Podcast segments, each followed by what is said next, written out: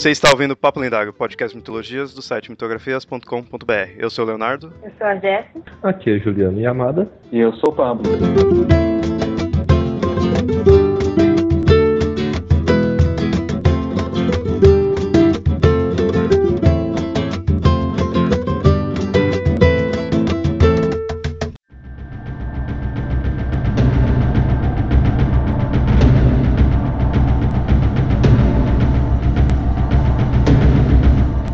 Divindades são ditas deuses antigos, pois não fazem mais parte da nossa cultura e crença. Pelo menos não de forma tão clara, pois em nossa psique eles ainda estão vivos. E é na psicopatologia que vemos que os deuses se tornaram doenças e transtornos em relação aos seus mitos. Nesse episódio do Papo Lendários, vamos ver tais deuses que passaram da Grécia Antiga para a psicologia moderna.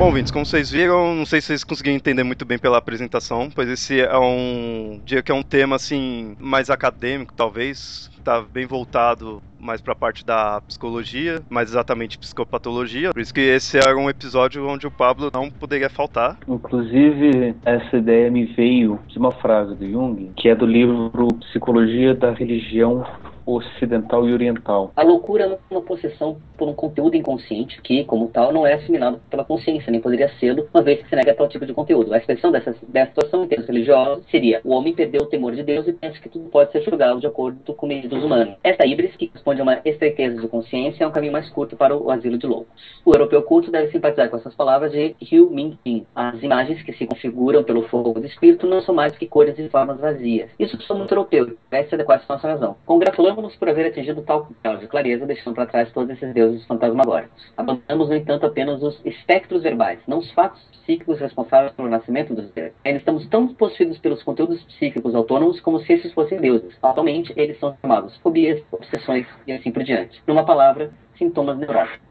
E aqui vem a frase: os deuses tornaram-se doentes. Zeus não era mais o limpo, mas o plexo solar e produz espécies curiosos que visitam o consultório médico. Também perturba os biólogos políticos e jornalistas que desencadeiam para o mundo verdadeiras epidemias psíquicas. Eu tive essa ideia de fazer, poder falar um pouco sobre isso, né? Como é que os deuses antigos hoje em dia podem ser encontrados nas psicopatologias e nos sintomas neuróticos? Agora, a psicopatologia em si, ela seria o quê? Que muita gente pode talvez não conhecer esse termo. Aí. A psicopatologia em si, ela pode ser uma de algumas coisas.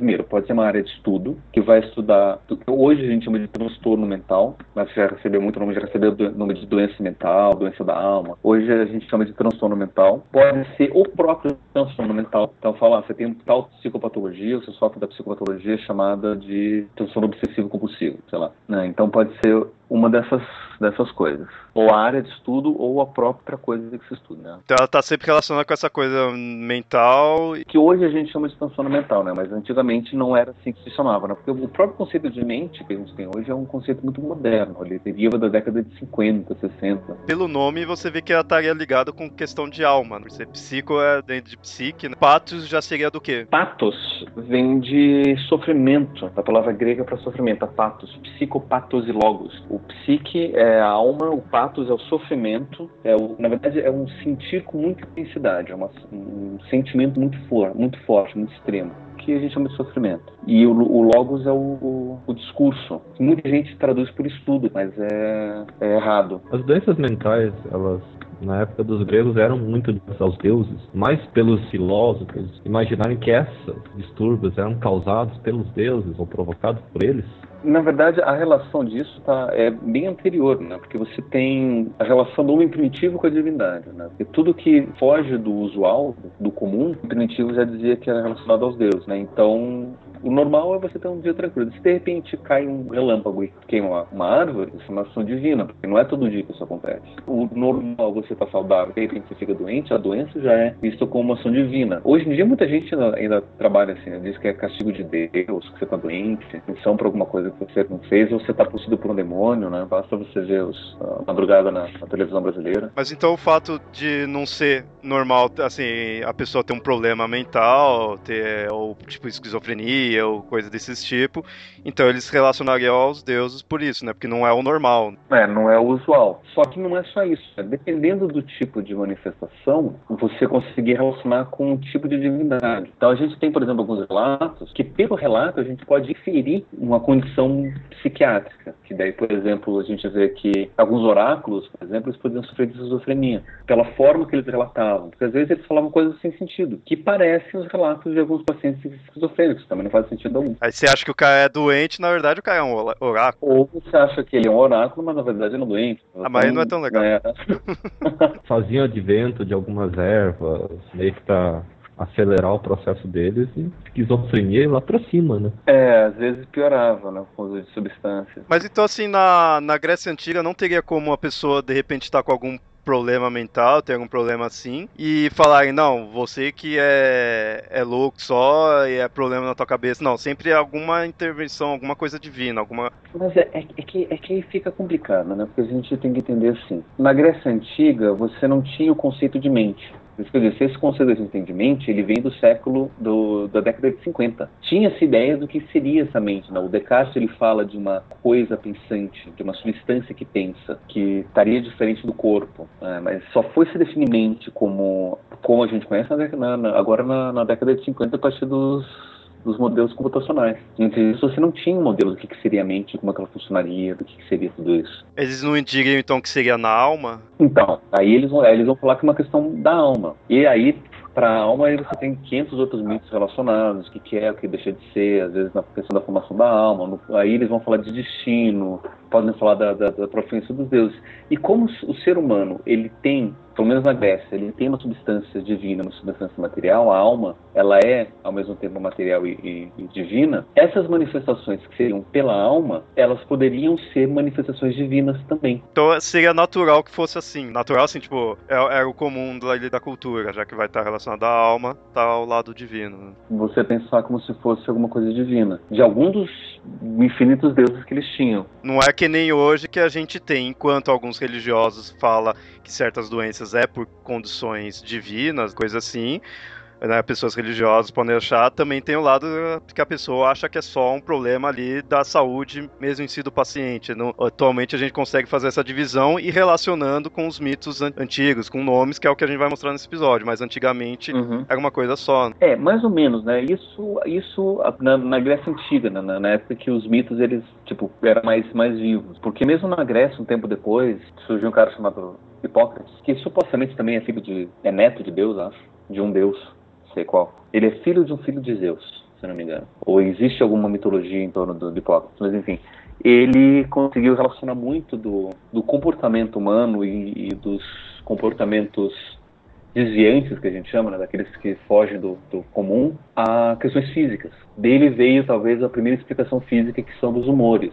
Ah, mas você falar, tipo assim, sintomas físicos. Mais ou menos. Porque assim, para os gregos, a gente tem quatro humores. Um humor é um líquido. Então tem quatro líquidos no corpo, cada um desses líquidos, dependendo do se tem mais ou menos desse líquido, você tem. você manifesta determinados comportamentos. Então tem, os quatro líquidos são sangue, a bile negra, a bile amarela e o fleuma, que é o catarro, basicamente. E da onde vem a bile negra? A bile negra vem do pâncreas. Ah, então isso é é concreto mesmo. Sim, sim, sim. Eu já tinha ouvido falar disso daí, eu achava que era uma. Não uma. Não sei se poderia chamar uma não, metáfora, não. mas eles denominavam assim, né? Não que existisse. Uma simbologia. Não, não, não, não. São, são, coisas, são coisas do corpo mesmo. Para quem, pra quem já teve ideia de. Aliás, ideia não. Pra, pra quem já bebeu muito e vomitou muito de tanto beber, chega uma hora que você vomita tanto que não tem mais o que vomitar. Aí você começa a vomitar preto. Isso é bile negra. Tem um gosto amargo, é um gosto bem amarrado de fel. E dessa vez tá voltando coisa que, que tá embaixo do estômago. É. E essa é bile negra que, se você tem excesso, você tem um determinado comportamento diferente. Quem, quem na verdade, vai relacionar muito o, os comportamentos aos humores vai ser um cara na, na Idade Média chamado Galeno, que vai relacionar o sangue ao comportamento sanguíneo, que daí seria uma pessoa mais agitada, o fleuma ao comportamento fleumático. Ah, é aquele esquema do fleumático, do melancólico. Ah, por isso que é ah, fleumático? Sim, sim. Olha só. Por isso que é o fleumático. O fleumático vem do fleuma, que é o catarro, que é a pessoa que é mais afastada, mais sóbria, mais séria. É muito catarrenta. dizer que os, que os ingleses são fleumáticos, né? Que eles são muito meio. Os curitibanos são fleumáticos, por exemplo. Tá Lembra chamando o nome, Curitiba né? É, essa muito coisa catarrentos. de, de, toque, né? De muita- eles ficam com o nariz empinado. É, bem por aí. Eu chamo outra coisa, isso daí, eu chamo isso de frescura. A bile, em grego, chama cólera. Então, a pessoa Aí que tem tem muita bile é o colérico. colérico, que é a pessoa raivosa, inclusive o fígado, que é onde, de onde viria a bile, está muito relacionado à raiva. Então, quem sofre muito de, ra- de raiva tem esse problema no fígado também. E a bile negra, que é a melanocólera, melano, que é, que é escuro, tanto que a melanina, que é o que dá a, a, a coloração escura da, escura da pele, a melanocólera é a bile negra que está responsável com a melancolia, que é a tristeza ou a depressão. Por isso que melancolia se chama melan... melanoma tem a ver com câncer de, de, de pele, Ah, mas a melancolia tem a ver com a bile negra, é esse humor, com esse líquido do corpo. Tem o, no, né, antes do, do Hipócrates era mais manifestação divina. A partir do Hipócrates você começou a ter alguma dessas relações com questões do, do corpo mesmo. Principalmente a partir de Galeno, daí já passou a ser mais relacionado ao corpo. Mas Galeno já é da Idade Média, então você já tem uma outra configuração social que vai ter. Você não vai ter mais deuses. Então aí você já separava dessa questão divina, de, de tudo ali que aconteceu era uma intervenção de um deus ali. É, mas não deixa de ser sobrenatural, porque daí eles já vão relacionar com demônios. Né? Na, na Idade Média já é diferente. Para os gregos antigos, a, a relação com os deuses está muito próxima, principalmente com essa noção de alma, né? Porque a vida do humano era assim, centrada em torno do conceito de alma. Isso que eu acho interessante, que eu imagino que isso possa ser, em outras culturas também te- seria dessa forma. Se pegar dessa época aí da Grécia, outras, se pegar norte, pegar sul, tudo, eu acho que também teria coisas assim, né? Tipo, a pessoa tem algum problema, uma relação divina, tudo. E só que a gente herdou esses nomes, a gente herdou essa configuração, digamos assim, dos gregos. Então, atualmente a psicologia, a psicopatologia, essas coisas têm assim com esses nomes por causa disso. Se viesse de outras culturas, poderia ter uma outra cara, teria uma outra cara. Mas eu fico imaginando, né, se, sei lá, teria ligado a outros. Mas aí seria uma questão só de nome, né? Porque muitos deuses, assim, correspondem, né? Tipo, uns aos outros e aos, assim, arquétipos, entendeu? Então, É assim, seria é, mais uma questão de seria nome. outros nomes, que né? de- Ser outras palavras. É, do que efetivamente, tipo assim, da doença. O que tem a ver com aquela, aquela- aquele texto que ele do Jung, né? A gente pode ter perdido essa relação da divindade, mas a única coisa que a gente perdeu foi a relação com o nome divino, Uhum. porque a, a- a função psicológica permanece lá. O que antes era Zeus, hoje em dia é problema no coração. Uhum. Ou uma dor de cabeça, ou quem sabe o cara se achar o bambambam. Bam, bam. Ou que está muito relacionado ao próprio mito de Zeus, por exemplo, é talvez a, a, a compulsão sexual. Que Zeus era um compulsivo, transava com todo mundo Né? que ele vê pela frente, de qualquer forma. Não, e ele não podia deixar passar. Se Não. ele tava afim daquela, ele ia até o cara não larga o osso, né? É impressionante. Homens, mulheres, tudo. Tá mexendo, tá valendo. Então, ah, eu me lembrei de uma coisa aqui agora que eu li nessa, nessa época que eu acho que eu tava lendo algumas coisas do Jung, Jung, é, eu sempre falo errado, que às vezes os, esses deuses é, apareciam nos sonhos dos pacientes dele e aí ele conseguia relacionar com a patologia que o paciente tinha, entendeu? Então, tipo, o cara que tinha a compulsão sexual sonhava com Zeus ou é, algum deus ou algum arquétipo parecido com o de Zeus Uhum. e aí ele conseguia identificar O padrão da, é, da doença. isso, isso, exatamente. Isso, isso é relativamente comum, inclusive, no consultório psicológico. A pessoa traz sonhos e você consegue ver pela imagem do sonho que está relacionado. Né? Obviamente, Para você pessoa... ver que como, como existe, é, como ainda tá no nosso subconsciente essa, essa relação, né? Mas não, não é que essa relação está no nosso inconsciente, é que o padrão mítico serviu de base tanto para o inconsciente grego quanto para o nosso inconsciente. Então, Hum. a, a a imagem que a gente constrói em cima desse padrão vai ser basicamente a mesma imagem, porque é o mesmo padrão. É que nem você pegar, por exemplo, o esqueleto de uma pessoa e você tentar construir como é que ela seria. Você não vai colocar coisas que não existem no esqueleto. Uhum. Né? Você pode mudar uma, uma outra coisa, dizer, ah, não, essa pessoa que tinha uma, uma pele mais escura, ou mais clara, ou tinha mais cabelo ou menos cabelo, isso daí vai depender de cada cultura. Mas aquela coisa, o esqueleto é o Mas o mesmo. esqueleto vai ser o mesmo. Vai ser o mesmo, vai servir, vai montar basicamente a mesma pessoa, independente de qual que é um ou outro detalhe que você vai, que você vai fazer. A diferença básica é que antigamente falava-se na cara que era coisa divina. Atualmente você dá o padrão aí psicológico, você dá o conceito. Você dá o nome de, da, da, da psicopatologia. São vários, são várias classificações psicopatológicas, nem me lembro agora quantas são.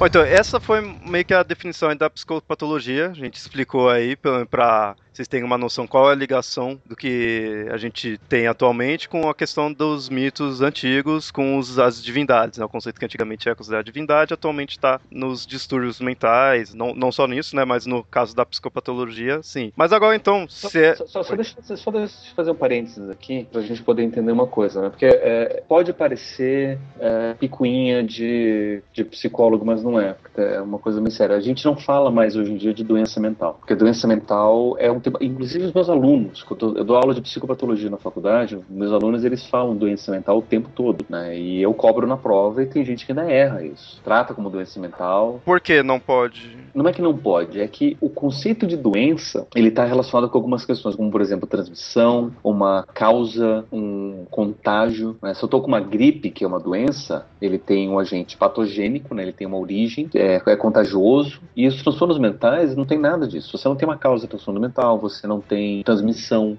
você não tem contágio. Tem muita gente que diz, ah, não, mas isso é genético, então meu pai tem, eu também vou ter. Mas eu fico pensando, cara, você convive com seu pai, quais são as chances de você ter aprendido com esse, de ter desenvolvido isso, né? O Jung mesmo, ele, ele tem um estudo que mostra que o padrão de pensamento de famílias é muito mais similar né, entre si do que com as pessoas, outras pessoas que você convive. Então, o fato de você aprender um comportamento desses do, de um familiar seu é muito comum, né? É, é muito possível. Então, é, é, é uma coisa muito, muito debatida. Então, a gente não fala de doença mental. A gente chama de transtorno mental justamente porque mudou a nossa compreensão do que, que é, do que, que são esses problemas. Né? A gente não entende mais como doença, a gente entende mais como uma, uma característica que a pessoa tem e que a pessoa ela vai ter que lidar com isso. Incomoda, obviamente, incomoda não só ela, mas também a família, porque a gente chama de transtorno, mas não é uma doença. É uma coisa que incomoda, uma característica dela que incomoda. Né? Dada essa ressalva, acho que a gente pode continuar.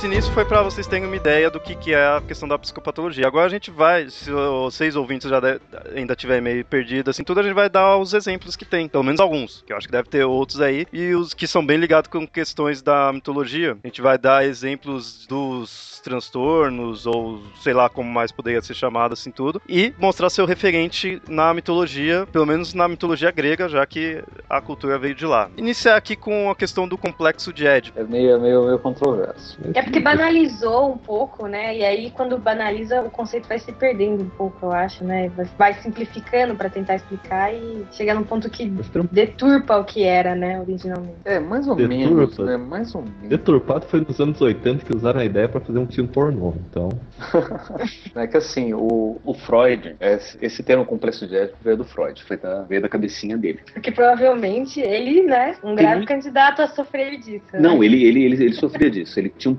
problemas muito sérios com o pai e ele tinha uma aproximação muito especial com a mãe. É porque não colocou o nome dele, ó, ficava eternizado. Complexo do Freud. Complexo de Freud. Complexo de Édipo é um, é um, é um termo freudiano. porque aí já vem o- a contradição. Complexo de Édipo dá um problema em que você sabe quem que é teu pai, você sabe quem que é tua mãe.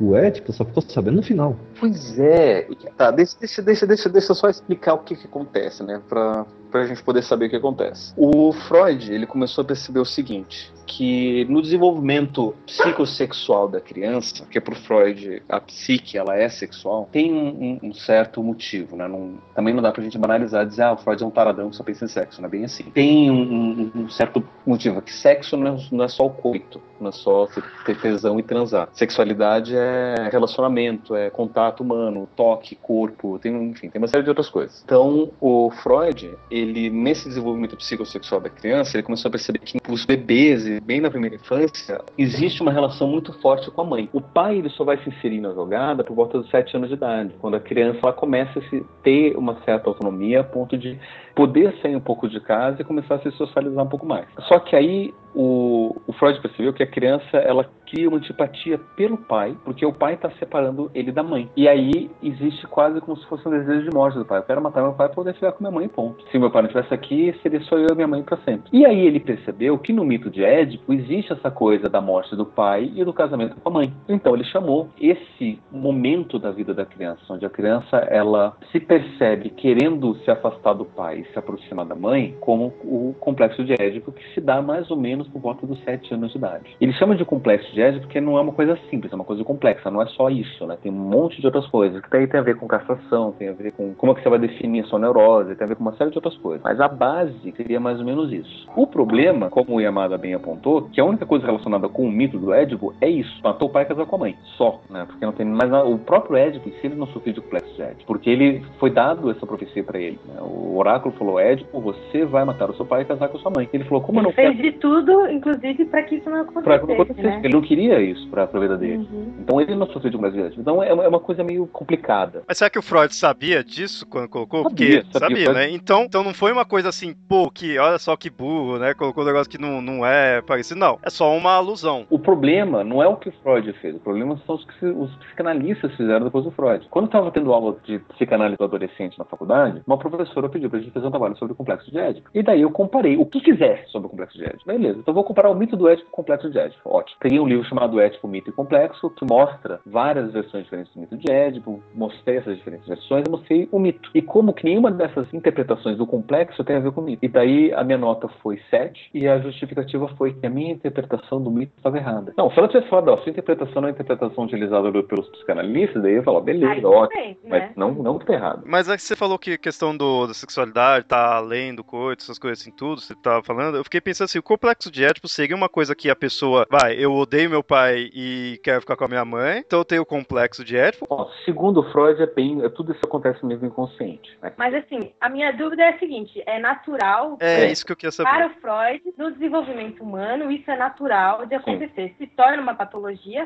a partir do momento que a pessoa não supera essa fase do seu desenvolvimento. Não. Chega numa fase adulta ainda com, esse, com Não. essa Não. Não. Não? Todo mundo passa por isso. O problema é assim, É existem Existem soluções para o complexo de Édipo, que a gente chama. Existem soluções. né? Os homens. Independente de gênero, homem e Não. Homens podem solucionar o complexo de Édipo de infinitas formas. Do jeito que o homem quiser, ele soluciona o complexo de Édipo. As mulheres só têm três soluções. Porque acontece o seguinte: a solução do complexo de Édipo ele se dá a partir do momento que você tem a projeção da castração, que é quando você aprende limite, que é quando a, a, a imagem que, que, a psicanálise cria, né, que o Freud criou, foi assim: é, não mexe nisso daí, senão ele cai. Ou seja, a criança está curiosa com o pênis, mexe no pênis, e daí não, não posso perder meu pênis, então eu vou, não vou mexer nele. Daí isso é a questão do medo, medo da castração. Com o medo da castração, você tem toda a questão da introjeção da lei, eu sei o que é certo, o que não pode, eu sei o que é a autoridade, é, e tudo isso. Quando a pessoa não introjeta, aí os problemas se dão na hora de você conseguir trabalhar com essa lei. Se tem a lei, se não tem, se tem a castração, se não tem, daí você tem várias soluções psicopatológicas diferentes. A pessoa pode ser psicótica, por exemplo, se ela nunca dado esse limite. A pessoa ela pode ser um psicopata, se ela aprender a driblar esses limites, eu posso, tipo, ah, eu vou fingir que eu tô fazendo, mas eu não tô, tô enganando, eu não tô nem aí. Ou a pessoa vai ser neurótica mesmo e vai se viver a mercê do- dos medos e dos, das ansiedades e- e por causa desse, desse medo de, de- da, da castração. Aí esses casos já seriam casos específicos, assim, tipo, seriam. Não, não é o normal, não é o comum. Na verdade, o comum da pessoa seguir, pro Freud, você só pode seguir por três caminhos. Ou você vai ser neurótico, ou você vai ser psicótico, ou você vai ser perverso. O normal é ser neurótico, que daí ou você vai ser histérico ou você vai ser obsessivo. Todo mundo aqui que tá conversando é neurótico. A gente parte do princípio. que O psicótico, ele não vai conseguir conversar direito, ele é um louco. E o perverso é o que a gente chama do, do psicopata. Do, Tipo o Ted Bundy, essas coisas assim. é esse daí, Uhum. esses mesmos. E alguns políticos também. Questão da manipulação. É, manipula, pisa, usa o outro e não tá nem aí. É, e, e geralmente eles são muito, muito, muito carismáticos. É, o sociopata também. É, o sociopata é a mesma coisa. Mas sério, que, por É. que então que existe a diferença de nomenclatura? Nome porque alguém resolveu inventar um nome diferente. Pra Eu você achava ter que ideia, sociopata a- é a psicopata palavra- que não matava. É, Não, por isso. não. Ou, ou assim, mais, entre aspas, funcional na sociedade. Não, é a mesma coisa. Pra mulher, pra mulher é diferente, o complexo de Édipo. Porque o homem, você tem o medo da castração. Tipo, eu não posso perder. Então, por medo, eu faço isso. A mulher já tem. ela não tem. Então, ela se reconhece castrada. Ou seja, eu já perdi em algum momento. Então, tem que recuperar. Então, pra mulher, tem três soluções. Ou ela recupera na forma de um filho, que o filho, quando sai da vagina, é como se fosse o, pênis dela que tá saindo ali. Essas são imagens psicanalísticas mesmo. Eu não sei o que eles Uhum. falam. né? Ou ela vira uma lésbica, e daí o clitóris vira o pênis, e daí ela quer penetrar outras mulheres com o clitóris dela. Ou ou ela vira uma freira caçada, não tem mais sexualidade nenhuma. Basicamente isso, né? Então, para as mulheres só tem essas três, né? Ou você vai ser mãe, ou você vai dar para todo mundo, ou você não vai dar para ninguém. Eu acho uma visão muito machista, né? Eu tô super simplificando, obviamente, né? Mas é mais ou menos assim, complexo de ética Uhum. para as mulheres. Isso é, isso é numa época, né, que a gente tem que entender que a- as mulheres entediadas, porque ficavam em casa, é, assim, tipo, da alta sociedade ou da classe média que tinham empregados, né, ficavam em casa sem fazer nada, ficavam entediadas e começavam a desenvolver umas pirações, eram chamadas de neuróticas. Eu não tenho tanto conhecimento quanto o Pablo, né, mas eu já vi, sei que nessa época tinha, e foi tanto que nessa época começou a surgir tratamentos de choque e até de vibradores, essas coisas, né? De considerar neuróticas, assim, entendeu? Era, era muito comum a mulher ser, ser Tanto- chamada de neurótica. Tanto que a palavra histeria, que é relacionada muito a essa neurose feminina, ela tem a ver justamente com a mulher, porque a palavra hister Uhum. é útero. Então, histeria é literalmente útero inflamado. Uhum. Uma mulher que tinha esse problema era chamada de histérica, porque geralmente Uhum. era- eram mulheres que tinham apresentavam esses sintomas, não homens, que daí Uhum. eram sintomas de é, somatização, né, que são é, uma paralisia não explicada ou qualquer outra coisa, e achavam que era o útero que estava inflamado. Então, o tratamento para histeria era arrancar o útero. Nossa.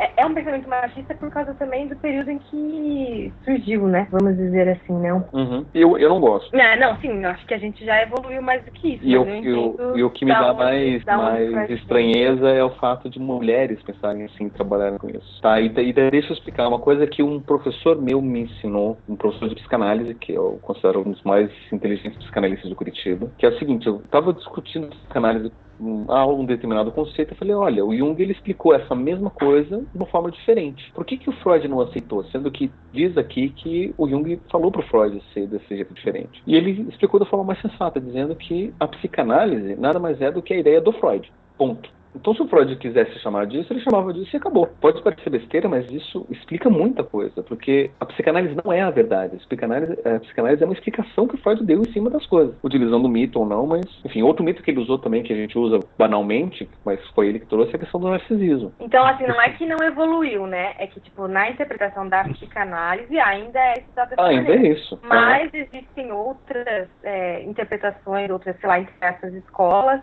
Que pensa e diferente. de- desenvolvem diferentemente. Se você for explicar de outra forma, não é mais psicanálise, né? Seria assim. Exatamente. A questão é que, quanto a você, Pablo, você já não vai muito com a cara dessas explicações, assim, você acha meio limitado? O que, que você acha? Eu acho muito machista, eu acho reducionista, não sei, eu acho que perde muita coisa. Tem o seu mérito, né?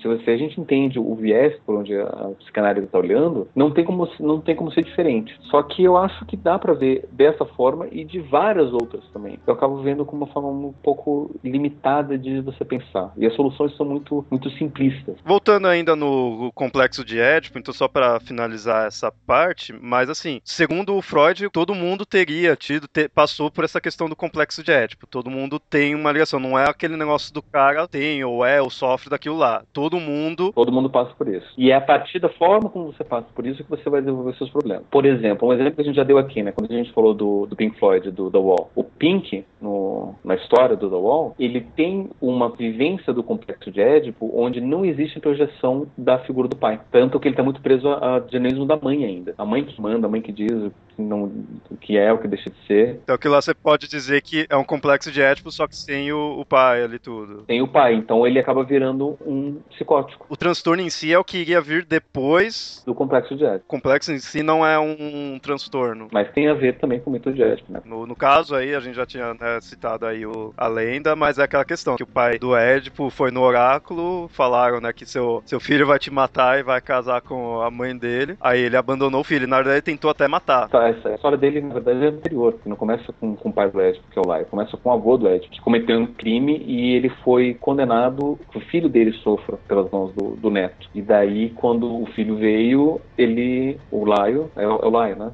Isso lá é o pai dele. Ele foi pro oráculo, o oráculo falou, olha, o seu filho vai te matar e vai casar com a sua mãe. Então, o pai falou, falou pra, um, pra um cara, olha, mata esse garoto. Leva ele longe daqui e mata ele. Prendeu pelos pés. O cara pensou, eu vou prender o pé dele pra ele não fugir. Porque eu não tenho coragem de, de matar ele. Então, prendeu pra não fugir deixou lá. Só que daí, quando ele saiu, passou um pastor de uma outra cidade, de Corinto. Ele era da cidade de Tebas. Passou um pastor da cidade de Corinto, que era ali perto, e levou pros para os reis de Corinto que não podiam ter filhos. Olha, eu achei aqui essas do, essa criança perdida, eu já tenho as minhas crianças, mas como eu sei que vocês não podem ter filhos, eu quero ver se vocês querem criar. E eles aceitaram e criaram como se fosse filho natural deles. E por daí que veio o nome Édipo, né? Que veio, tava, ele tinha os pés inchados. E daí o que aconteceu? O Édipo, quando ele já estava mais velho, ele foi no oráculo para ouvir a profecia e o oráculo falou: Olha, você vai matar seu pai e vai casar com sua mãe. E o Édipo ele falou: Não quero isso mim. Isso já estava adulto. E aí ele falou pros pais: Olha, eu tô saindo porque eu não quero fazer mal pra você. Saiu de Corinto. No meio do caminho, ele achou um cara numa carruagem que foi muito grosseiro. Ah, sai daqui, não sei o quê. Ele falou: Como assim sai daqui? Sabe quem eu sou? Eu sou príncipe de Corinto e você vai morrer agora. E lá e matou o, o cara que foi grosseiro. Só que ele não sabia que esse cara era rei de Tebas, que era o pai dele. E chegando em Tebas, Tebas estava sendo atacado pela Esfinge, que era uma criatura meio leão, meio mulher, que devorava as pessoas que não decifravam o enigma. Ele decifrou o enigma, a Esfinge morreu. E como prêmio, ele se casou com a rainha. Ele virou rei de Tebas. Na verdade, como prêmio, ele virou rei de Tebas, porque Tebas precisava de um rei. Só que para ele poder ser rei de Tebas, ele tinha que se casar com a rainha. E a rainha, quem era, era a mãe dele, Jocasta. Então, assim, Matou. Aí matou o pai e casou com a mãe. A questão é, eu acho Édipo uma história de detetive. Por quê? Porque depois Tebas sofreu uma praga. E um oráculo falou que a cidade só iria se curar se a morte do rei fosse vingada. Então Édipo passou a investigar a morte do rei. Ele pessoalmente passou a investigar a morte do rei. Quem que era, quem que não era, quem... ele perguntava para todo mundo. Ele inclusive chamou o Tiresias, que era um vidente, para que o Tiresias dissesse quem foi. E o Tiresias viu quem foi, que era o próprio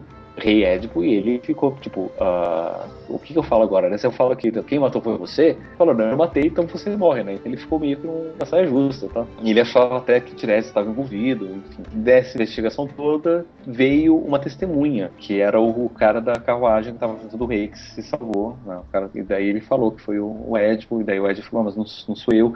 Daí o, o, empregado que tinha abandonado o Édipo se lembrou disso, falou da machucado no pé, daí ele reconheceu que foi ele que matou o, o, rei e ele se cegou e saiu de Tebas e foi morar na cidade de Colona. Só que a história do Édipo não termina aí. E é essa que é a minha briga com o tal do Complexo de Édipo, porque o Complexo de Édipo termina no casamento do, do Édipo. Né? A história do Édipo, na verdade, ele vai para Colona, depois acontece alguma coisa com os filhos do Édipo na cidade de Tebas e o Édipo tem que voltar para a redenção do, da jornada do herói. A redenção do Édipo acontece depois, porque ele volta para ajudar com a sabedoria dele, né? De uma pessoa cega, de um ex-rei, ele volta para ajudar. Não me lembro o que estava acontecendo. De repente, se o Freud conseguisse relacionar, tipo assim, é, os estágios depois dessa síndrome de Édipo com a redenção, né? Aí seria mais completo. Né? É, mas o, o engraçado, mais... o engraçado é que tem muito psicanalista que tenta fazer isso. Falha miseravelmente porque. Porque não tem nada a ver. E é, ele, Freud... Pra você ter uma ideia, por exemplo, eles colocam a esfinge como sendo a castração. Porque a esfinge faz isso, mata. Uhum. Você errou, você morreu. Né? Então tem a ver com a castração. Só que a castração acontece depois, não antes. Que... Né? Então é, acaba sendo muita frustração de barra. Tem gente que coloca, não, então a cassação é o, é o olho furado. Não, não encaixa. Qualquer explicação que você dar não encaixa. Enfim. Em que ponto é tipo descobre que casou com a mãe? Foi nessa mesma época. Foi quando ele é. descobriu que ele era o filho do rei. Quando é. reconheceram dele, nossa, eu me casei com minha mãe e matei meu pai, meu Deus, eu sou. Ah, por isso que ele se segue, então. Uhum, por tudo isso. Ele não tinha esse intuito. Não.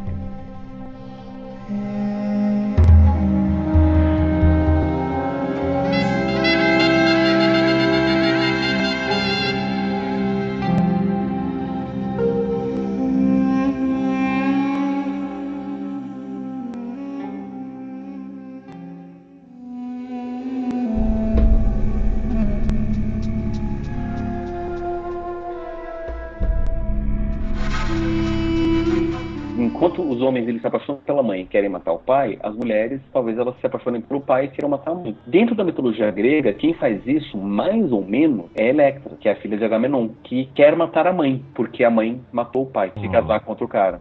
Então ela quer vingar é, a morte do pai querendo matar a mãe. Só que ela em si não mata a mãe. Ela manipula o irmão, Orestes, para que mate a mãe. E um marido novo também. Então Jung ele sugeriu isso e Freud falou não, mulheres funcionam igual a homens. Mulheres não, também funcionam pelas mães e querem matar o pai. Mulheres também. Pro Freud é assim. Só que ah. dentro dessa questão da castração, elas se percebem já castradas. Então, como o pai é o detentor do poder e o pai tem o pênis, elas pensam ah, dentro da lógica da, da criança psicanalítica. Né? Se ela se favorecer for muito próxima do pai, o pai, quem sabe, pode dar o pênis para ela. Daí ela pode ter o pênis dela. Então, pro Freud ainda é ético.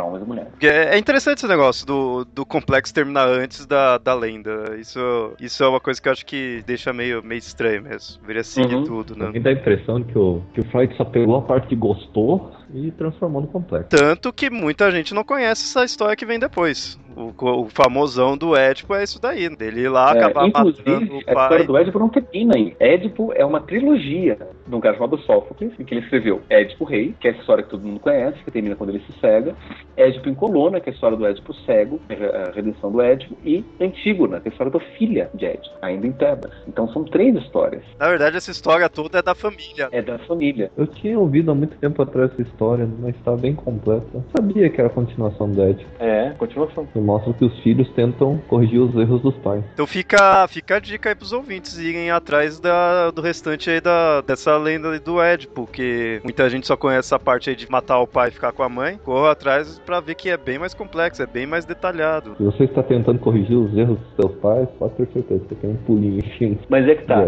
Não é só. Todo mundo faz isso. Isso sim é arquetípico. O complexo de. Édipo do Freud não é. Inconscientemente, a gente, quando a gente tem filhos, a gente acaba forçando os filhos a fazerem, evitar os erros que a gente corrigiu. Uhum. Que a gente Mas é inevitável que a gente acaba repetindo. E a história do Édipo inteira trata muito disso. Né? Desse patrão familiar. É, se você for ver a questão, a lenda do Édipo, ela tá mais ligada com a questão de relação familiar do que só essa questão do complexo em si.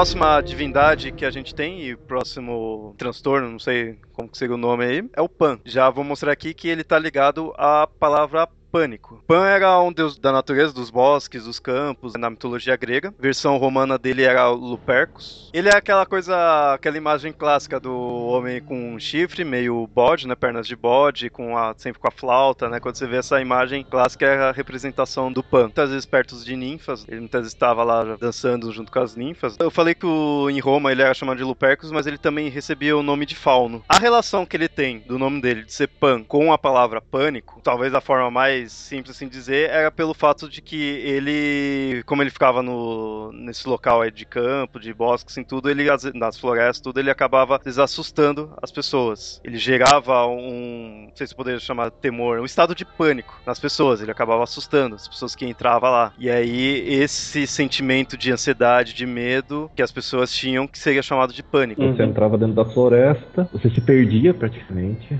Sabia que não podia fazer mal à floresta, não podia ir pra frente e que ia alguma coisa. Extremamente É, essa, essa ansiedade, esse medo de morrer, que você tá perdido, tudo daí estaria relacionado ao Pan. Pessoas geralmente que sentiam isso quando estavam perdidos na, na floresta, então eles diziam que isso daí era obra de Pan. O pânico veio daí. A palavra pânico, né? Porque a gente tem É, essa é. sensação de. o- talvez o sintoma mais comum do pânico seja o medo de morte, a sensação de que você está morrendo, né? E a ansiedade muito grande, taqui, sintomas físicos relacionados a, a- a isso, né? Que daí seria taquicardia, sudorese, crepitação, Suor frio. é, suor Nossa, frio. Todas essas coisas que você sente, teoricamente, é bom porque você estaria numa. Teoricamente, você estaria numa situação perigosa. Então você tem que fugir. Sei lá, você tem que sair, você tem que salvar. Então todas essas coisas que você vai sentindo no pânico, teoricamente, seria pra te ajudar. Mas o que acontece é que hoje em dia o pânico, ele tá- é, você não tem pânico só quando você está perdido na floresta. Você tem pânico em qualquer lugar. É, o mais válido atualmente é ter no meio da cidade, né? Mas a cidade não deixa de ser um ambiente hostil, né? Assim Sim. como a floresta era no passado. Pânico, ele vem em qualquer ambiente hostil. Na verdade, o Até em pânico vem em trabalho. qualquer lugar, não é somente hostil, qualquer lugar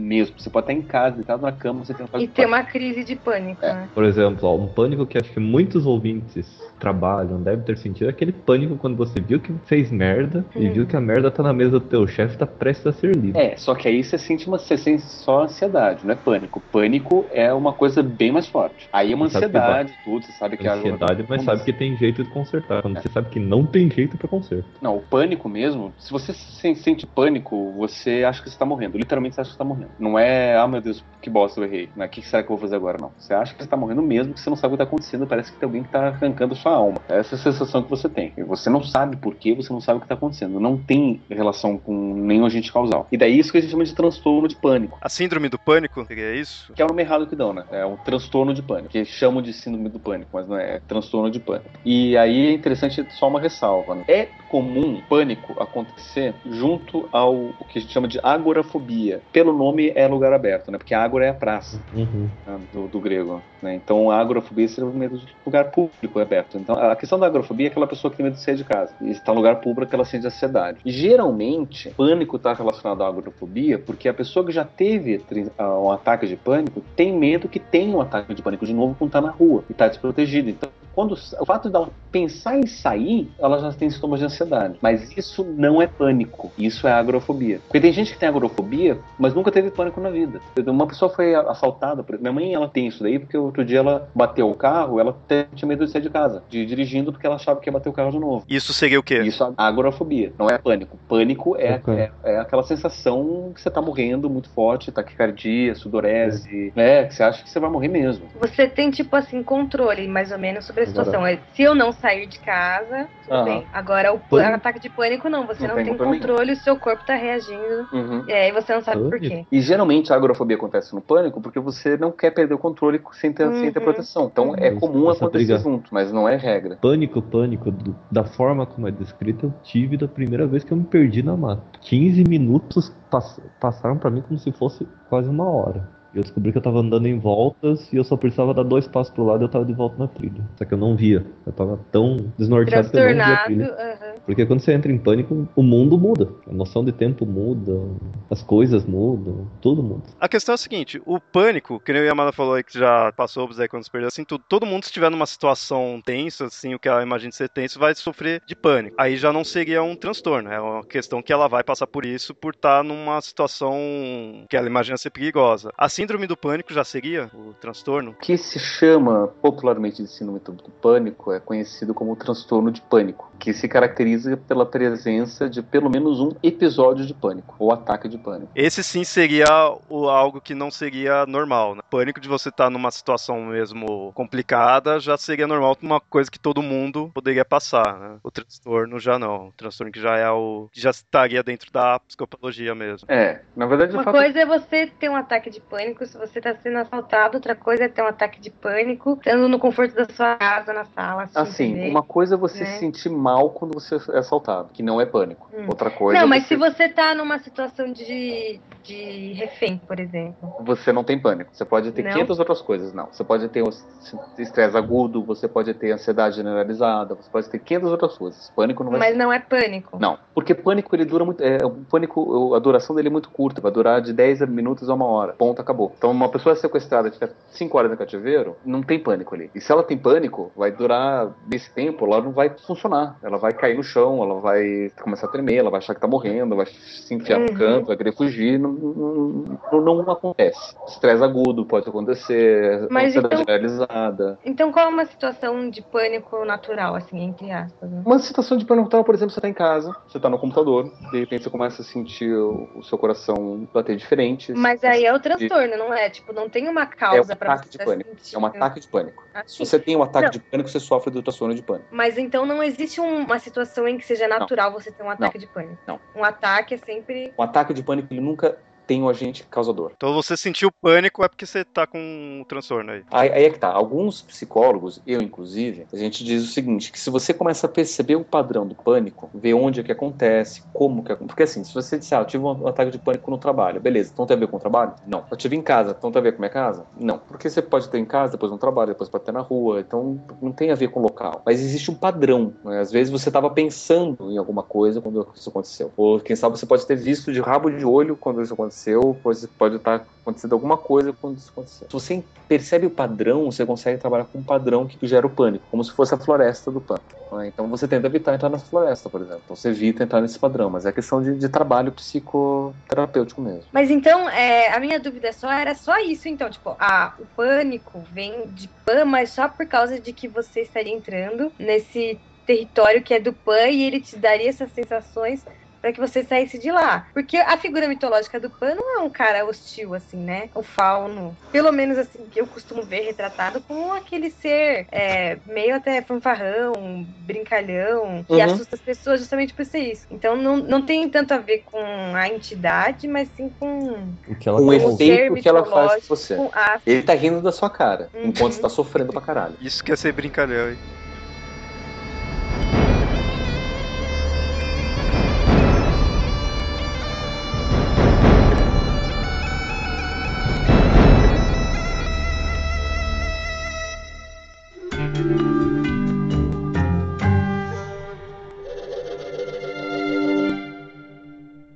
Ouvintes, esse foi o episódio do Papo Lendário, do qual falamos do que é psicopatologia e alguns transtornos e sua ligação com a mitologia grega.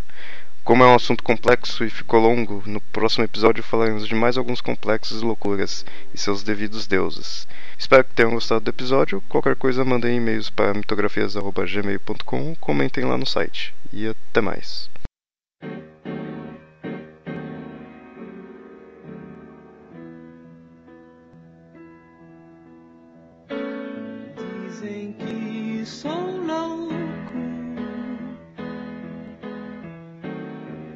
Pensar assim. Se eu sou muito louco por eu ser feliz, mais louco é quem me diz e não é feliz. Feliz. se eles são bonitos.